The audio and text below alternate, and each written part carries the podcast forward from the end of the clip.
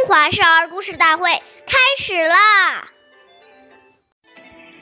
岁月易流逝，故事永流传。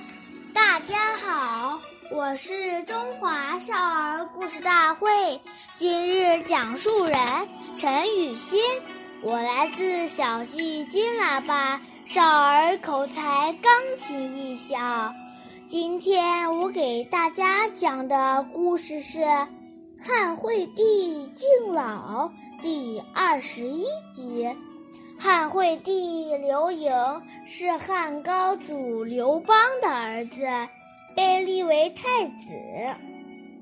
刘邦不喜欢刘盈，所以总想废掉他的太子之位。当时有四个德高望重的人。刘邦想让他们入朝做官，但这四位老人却嫌刘邦性格放荡不羁，害怕受他的侮辱。刘邦多次相邀，都被拒绝了。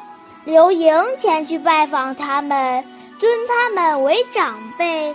这四位老人对刘盈的行为很感动。就答应跟随在他的身边。有一次，刘盈上朝，这四位老人在后面陪着他。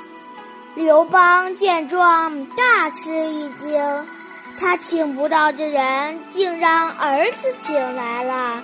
从此，刘邦打消了废太子的打算。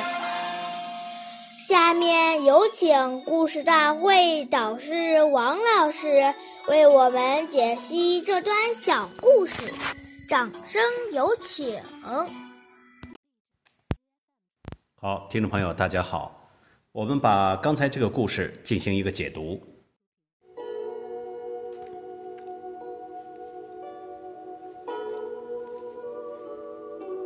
刚才这个故事呢，讲的都是体现出一种。对长辈的恭敬之心，礼节作为人与人之间行为规范的一种规定，可以说是人与人之间所保持的最优美的距离。这种自然的品德，如果我们遵守的话，相处起来就感觉非常舒服、和谐，不会觉得唐突。假如这个礼节你觉得繁琐，要把它废除掉。往往就会产生很多不愉快和误会。要知道，正是这些繁琐的礼节，才能培养出一个人的耐心、细心、恭敬之心。